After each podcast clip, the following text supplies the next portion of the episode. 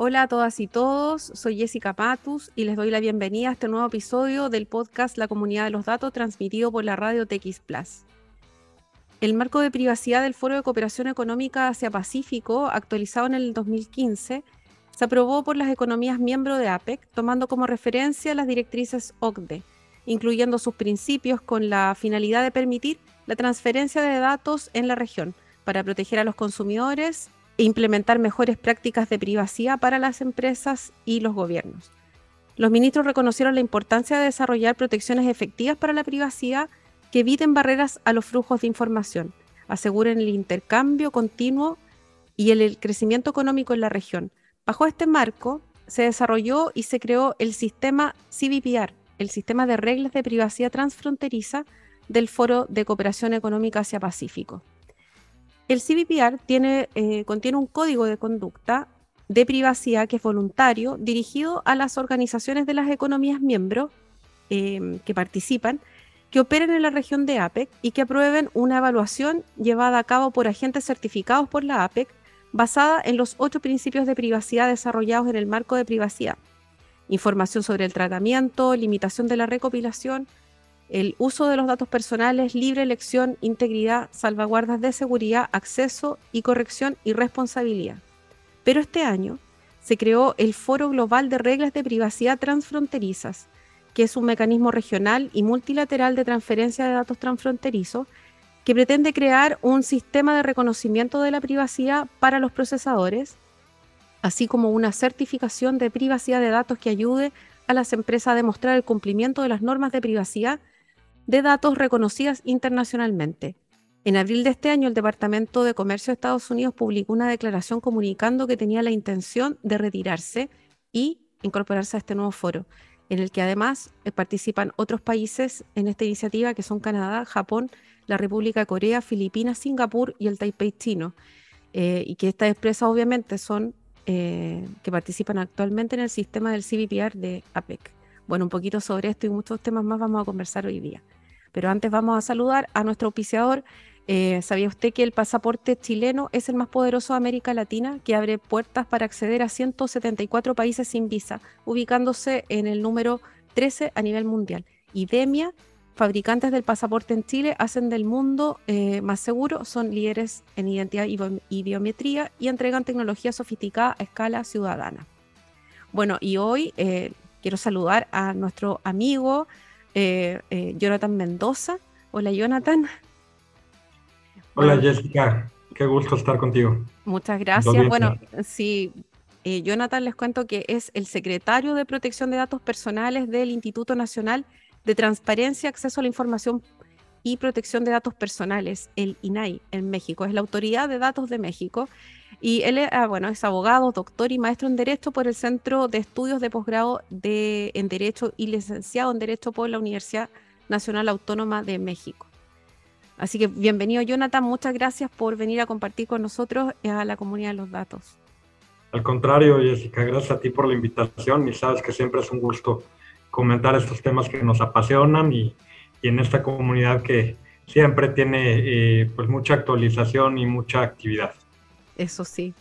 Oye, Jonathan, bueno, un poquito eh, comentaba este, este nuevo foro de, que establece estas reglas transfronterizas y cómo viene eh, esta certificación de privacidad de datos que respaldarían estos gobiernos para que las empresas puedan adherirse.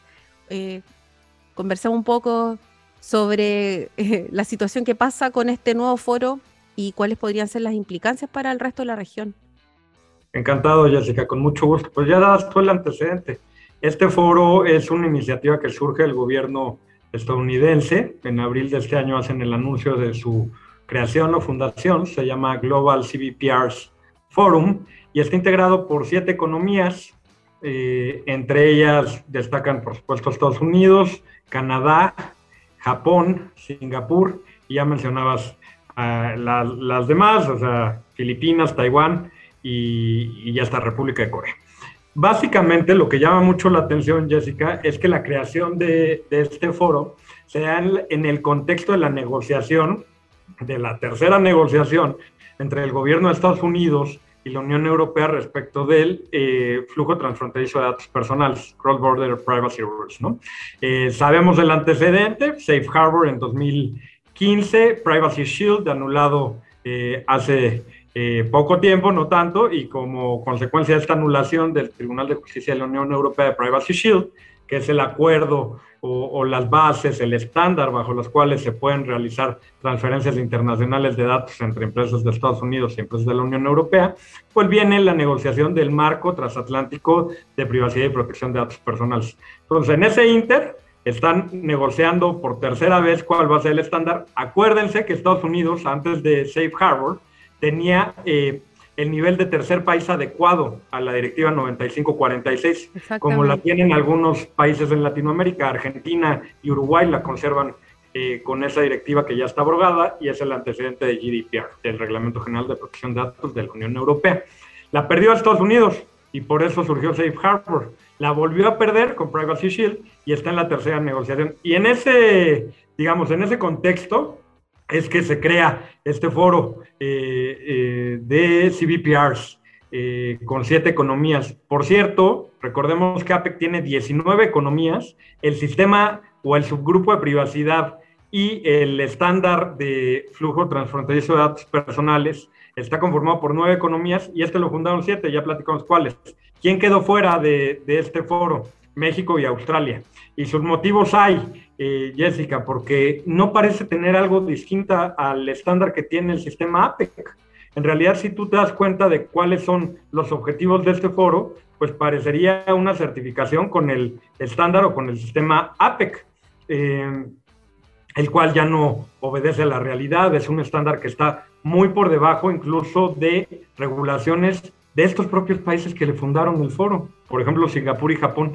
Entonces, tú imagínate qué beneficio, qué valor agregado puede tener una empresa japonesa o de Singapur en certificarse con el Global CBPR Forum, eh, con los costos que se implican, los requisitos y la recertificación, cuando el estándar regulatorio que tienen nacionalmente es mayor.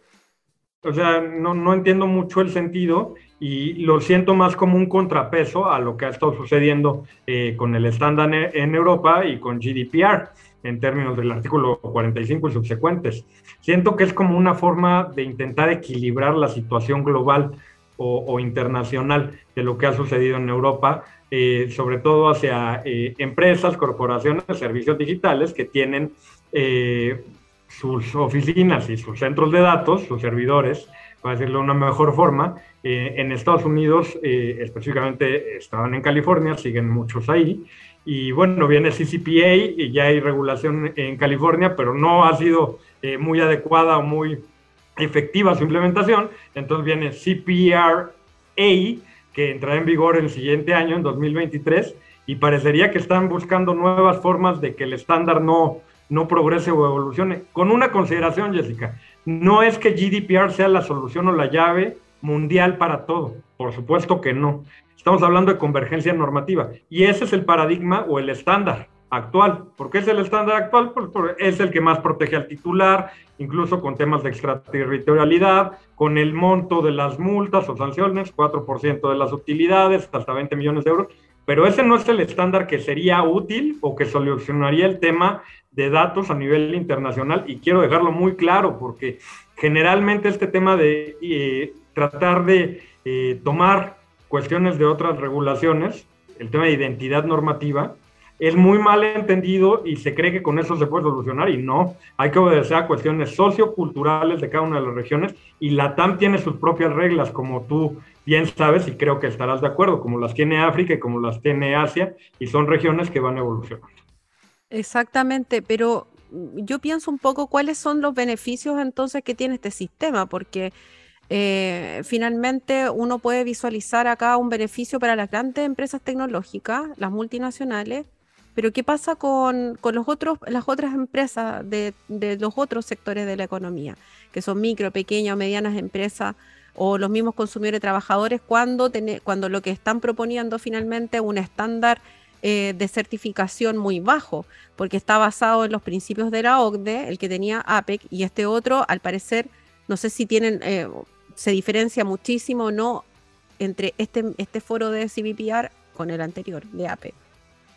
Pues la verdad es que si tú encuentras el beneficio, mejor dímelo tú a mí, Jessica, porque me, me, he puesto a analizar cuál podría ser la ventaja y tú dime cuál es la diferencia en tomar un tema como Binding Corporate Rules como un estándar, por ejemplo, o qué es lo diferente en este foro, porque a final de cuentas yo lo veo hacia mi país, pero yo creo que permearía hacia la región y depende de cuál sea el tratado internacional en materia de comercio del que estamos hablando. Porque si hablamos de TEMEC, TEMEC está basado en principios OCDE y en sistema APEC. Y la regulación en México, tanto la del sector privado como la del sector público, que tiene un problema de temporalidad en las normas desde 2010 hasta 2017, una reforma constitucional en medio, que dio autonomía constitucional al INAI, pues tienen eh, esos requisitos para transferencias internacionales, nacionales e internacionales. Entonces, si una norma como la mexicana, que entró en vigor en 2011, para particulares, tiene el estándar y ha pasado más de una década, tú dime cuál es el sentido de entrar a un esquema de, de certificación en el Global CBPR Forum. Yo para México no lo veo. No, no me es claro. También entiendo la discusión respecto a por qué estamos buscando la adecuación como tercer país eh, en términos de GDPR y qué ventaja podría haber ahí. No, es que no haya, no es que identifiquemos específicamente una ventaja en ser un tercer país adecuado en términos de GDPR. Sí, sí la hay en, en el sentido de no de libre flujo de datos personales sin requisitos adicionales, pero es una forma de complementar nuestro sistema. Sí, eso sería eh, importante. Eso sería igual importante comentarlo para la gente que nos escucha que eh, existe una declaración de adecuación en el marco de la, del Reglamento Europeo de Protección de Datos que ya venía del año 95 Em, con la directiva 9546, que permitía a los, a los países ser declarados países adecuados y eso le permite el flujo transfronterizo de datos sin necesidad de una autorización por parte de la autoridad de datos del país que transfiere los datos, que exporta los datos, el país exportador del dato versus el país que importa los datos personales. Eh, ese, claro, por eso es importante en esta materia del flujo transfronterizo que hoy día entonces en América Latina, yo no sé la cantidad de empresas, por ejemplo, que se hayan certificado bajo, no sé, bajo el estándar de APEC, por ejemplo. Eh, ¿Tú tienes 42 en tres países nada más. ¿Tienes más información de eso? Ah, ya. En más, de, en más de una década. Hay un artículo muy bueno eh, reciente de agosto de Graham, del profesor Graham Greenleaf, justo en el cual analiza la creación de este foro. Y, lo que dice en su título básicamente es que está si está destinado al fracaso, lo, lo, pregunta, lo hace en un tema de interrogación, ¿no? Eh, y la verdad de las cosas es que ahí te da eh, qué economías pertenecen al tema de CBPRs en APEC, las nueve, quiénes ya echaron a andar el tema de terceros certificadores, cuántas compañías hay en cada uno de los países y si te das cuenta, son tres países y un total de 42 empresas. Entonces tú dime, en un esquema de convergencia internacional, ¿por qué esto tendría que ser algo a lo que tendrían que apostar los países en los cuales esto es un derecho humano y que están evolucionando en sus criterios respecto a ecosistemas digitales y temas de economía digital? Poco impacto entonces para las personas. Pues yo siento que no hay efectividad en eso, ¿no? Eh, y quería retomar esa idea, Jessica, de qué está haciendo en específico México. México tiene APEC, tiene OCDE, las dos cosas las tienen TEMEC, las tienen regulación, y no es que apuesta hacia Europa. Europa es una forma de complementar el sistema o el esquema eh, de garantía eh, del derecho de los titulares mexicanos. Igual que lo es el 108 Plus, al cual todavía no, todavía no, sale pertenecemos. Eh, eso quería aclarar porque recuerdo haber escuchado la entrevista con Dolores y México está adherido al 108 eh, para el 108 de 1981 y lo hicimos en octubre de 2018, pero no nos hemos podido adherir al 108 Plus o al protocolo 223 porque para ese efecto tenemos que modificar nuestra normativa en materia del sector eh, privado. Así ya nos lo dijo en su dictamen el Comité Consultivo del 108 cuando nos buscamos adherir a este convenio. Es ¿Y, un ¿Y cuánto se demora más o menos eso? Eh, modificar la norma. Sí, el trámite, evalúan. Te, voy a dar un ejemplo. Ponía este, nuestro amigo Pablo Palazzi en, en, redes sociales hace poco que en Chile pues, van 23 años, en Argentina van 22, en Uruguay 14, en México 12, en Perú 11, eh, Costa Rica 11 también y Colombia tiene 10 años con esa norma. ¿Cuánto tarda? Pues tanto puede tardar como sea una prioridad en la agenda legislativa de un mm. país o no. Bueno, pero por lo menos comenzaron a hacer el trámite para intentar adherirse. Mira, eh, no podemos hacer el trámite previo porque la, la, modificación tiene que ser anterior a, o sea, tú no puedes firmar y ratificar esperando que venga después una modificación legal. Dentro de los parámetros que tiene el gobierno actual y la Consejería Jurídica, primero tienes que hacer la modificación legislativa y luego optar por la firma del protocolo 223 en este caso en concreto. Pero en el Congreso, en las dos cámaras, hay más de 30 iniciativas para modificar la ley del sector privado, eh, Jessica, y ninguna ha avanzado eh, en más de una década. ¿Qué rol cumple? Solo te dejo ese dato. Claro. Y el, bueno, el INAI debe promover, me imagino, dentro de sus facultades, promover las modificaciones legales que correspondan. Eh, Por supuesto que sí, es, eh, es una actividad constante la que hacen los comisionados y un servidor como la cabeza técnica del instituto en esta materia respecto a la necesidad de modificar la norma. Pero no es una varita mágica. O sea, no es que modifiquemos la ley de particulares, y entonces ya eh, se solucionó todo el tema. Esa es una de las cosas que se tienen que hacer, pero eh, dicho sea de paso, para hacer esa modificación legislativa, pues tienes que acudir a esquemas de parlamento abierto, primero ver si eso va a funcionar o no en el país, eventualmente en la región, o sea, me refiero a esquemas como Sandbox, como Open Loop, eh, soft law, como lo que son los estándares iberoamericanos, los principios de privacidad y protección de datos personales del Comité Jurídico Interamericano de la OEA y la guía de cláusulas modelo tipo de la propia red. Antes de ir a una modificación regulatoria que suene a que es la solución, tenemos que practicar todo lo anterior, porque si no estamos destinados al fracaso.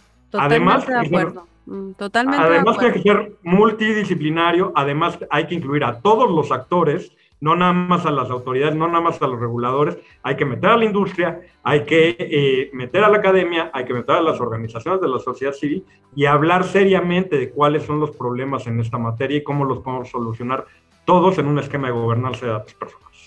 Oye, creo que ahí sería súper importante eh, el rol que cumple la Red Iberoamericana de Protección de Datos, que para que no, quienes no la conozcan es una red que se creó desde allá del año 2003 para promover eh, mm, el estándar de protección de datos en América Latina para que los países pudieran dictar sus propias normativas en, esta materia. Entonces, ya de largos años de trabajo, eh, bueno, la pandemia también ha hecho lo suyo un poquito eh, de...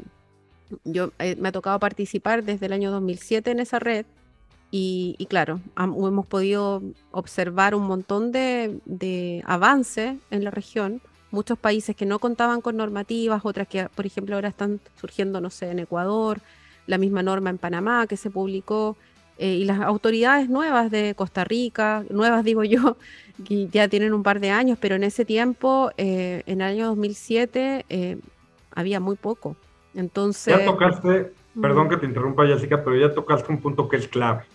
Y el punto que es clave es que hay países en nuestra región que están teniendo nuevas regulaciones nuevas regulaciones que tienen un estándar más similar a GDPR, a CCPA o que son una combinación de ambos, como es la ley en Brasil o la ley en Ecuador, pero en la evolución de las autoridades, en Ecuador que yo sepa todavía no hay, en Brasil sí que lo haya, eh, la ANPD, y ya lleva un rato tratando de complementar su marco normativo secundario, la evolución y la madurez respecto de los criterios que tienen esas autoridades no es algo que pase de 0 a 100, o sea, la profesionalización y la estabilidad de esos profesionales en esas instituciones para evolucionar en los criterios es algo que también nos duele en Latinoamérica, porque hay eh, autoridades que a final de cuentas evolucionan en sus criterios, viene un cambio de condición, y, estoy hablando específicamente de autoridades que no son autónomas o que no son independientes, cambia el Ejecutivo Federal y entonces cambian todos los los actores involucrados o los más relevantes. El caso más claro de esto es la superintendencia colombiana. Sale el superintendente, sale el delegado de datos personales, que es nuestro querido eh, Nelson Remolina, y entonces los nuevos perfiles, por supuesto, que van a hacer lo mejor que puedan para atajar el tema. Lo que pasa es que la curva de aprendizaje nos cobra, nos cobra factura, porque eh, la, la innovación y la evolución tecnológica de tecnologías disruptivas, eso no para. Y las normas sigan estáticas. Entonces, si la interpretación no es dinámica y no buscamos nuevas formas de solucionar los problemas, nos quedamos desfasados en el tiempo como autoridades, mm. hablando entre nosotros y no con los demás. De hecho, claro, pienso mucho, por ejemplo, en lo que hoy día las empresas están pensando hacer, por ejemplo, cuando consultan, bueno, ¿qué estándar es el que tengo que cumplir? Porque, por ejemplo, en Chile eh, está en tramitación todavía la ley, la, reforma a la ley de datos. Entonces uno les dice, bueno, o sea, pensemos de aquí a cinco años. O sea, este proyecto tiene que salir, va a salir con este estándar de, de, privacidad de la Unión Europea, más o menos con, esa, con ese marco. Entonces, que es la, es la única manera de poder eh, trabajar con estándares más o menos claros dentro no solo de Europa, sino que también dentro de América Latina que va en ese camino. Pero, pero bueno, pero son muy desconocidos estos principios iberoamericanos, por ejemplo, la, actualización de los principios de, protección de datos y privacidad de la OEA. Entonces, eh, ¿cómo estamos jugando allí? Porque esto es muy nuevo y probablemente lo que estaba pasando es que falta promover mucho más esos estándares de, de soft law. Totalmente, es un tema, el, derecho a la protección de datos personales es un derecho que no está socializado en nuestra región. Está mayor o menormente socializado en algunos países, pero en ninguno está aterrizado al 100%. Es un derecho que la ciudadanía o los titulares no saben que tienen y como no saben que lo tienen, no lo pueden ejercer. Estamos tratando de consolidar una cultura de protección de datos personales en nuestro país y eso nos está costando. Eh, todas estas herramientas que tenemos ahora, desde la parte soft law, las guías, la actividad que tiene cada una de las instituciones o las autoridades en la región, es muy valiosa, pero no estamos llegando al objetivo, Jessica, y hay que ser muy claros en eso, porque estamos solo eh, llegando a un tipo de audiencia específica. Tenemos que buscar nuevos mecanismos para aprovechar las tecnologías y la digitalización para hacer llegar esto, este derecho a más personas de una forma más clara, potencializarlo, replicarlo. De lo contrario, eh, los pasos que damos son muy pequeños. No digo que no sean valiosos, lo son y mucho, pero no estamos llegando hacia, hacia donde eventualmente tendríamos que llegar. Recordemos que esto es algo que en Europa, por ejemplo, tiene 50 años. La primera regulación en Europa es de Suecia, hubo en Alemania, por supuesto, derivado de, la Segunda Guerra Mundial y todo lo que pasó con el holocausto, holocausto, perdón, y holocausto. Y eh, la primera ley nacional es la sueca, que es de los años 70, por ahí. Entonces, es algo que ya está permeado, pues, tiene 50 años. Aquí, tú dime cuánto tiene, y aquí me refiero a la TAM, no México. En México tiene 10 años un poquito más de ser considerado un derecho humano un derecho fundamental. Y hay países en los cuales no hay regulación, hay países en los cuales hay regulación, pero eh, dentro de otras regulaciones que son eh, de otras materias, o sea, no una regulación específica para el tema de datos, hay países que tienen autoridad, hay países que no tienen autoridad, hay países que tienen una autoridad de consumo que ve el tema, como la FTC o el tema de Colombia, hay países, que hay países en los cuales la autoridad sigue dependiendo del Ejecutivo, eh, ya poníamos ejemplos, lo mismo, lo mismo pasa en Uruguay. Hay países que están haciendo un esfuerzo por modificar sus normas, como es el caso de Argentina ahorita o Chile, pero tú dime en tu país cuánto tiempo ha llevado esta modificación legal. Oh, muchísimos años, como 15 ya llevamos del 2000. Así es. Mm. Bueno, estamos viéndose un poco más rápido ahora. Em, probablemente eh, es posible que, que, salga de en segundo trámite, entonces no le falta mucho pero claro, están uno a uno todos los artículos discutiéndose en particular. Y eso puede llevar un par de meses. Pero bueno, nosotros tenemos, claro, lo que pasa es que nosotros en este minuto eh, tenemos que votar para el plebiscito de la nueva constitución el 4 de septiembre y, y, la nueva constitución establece una autoridad de datos de carácter autónoma constitucional. Sería eh, única probablemente en América Latina con esa, con esa independencia eh, como, como órgano de control lo que me parece sensacional. o sea, eh, es magnífico. Bueno, el INAI es un órgano constitucionalmente autónomo desde la modificación al artículo sexto constitucional de 2014, pero sí tienes toda la razón, ese modelo o ese diseño no es el convencional en, en la TAM, al contrario.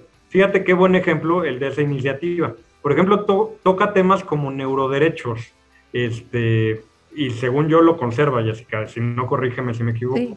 ¿Cómo podemos hablar de neuroderechos? Y está muy bien porque eso corresponde a nuestra realidad, si no hemos dado el paso uno en la implementación de esa norma. ¿Cómo va a permear esa norma en una sociedad como la chilena, que ha tenido otro estándar por 23 años? Y son preguntas que te hago porque son preguntas que hemos vivido eh, o tratado de responder en México por muchos años. Oye, y ahora, ahora eh, en, México, en el INAI, por ejemplo, eh, ¿cuáles serían?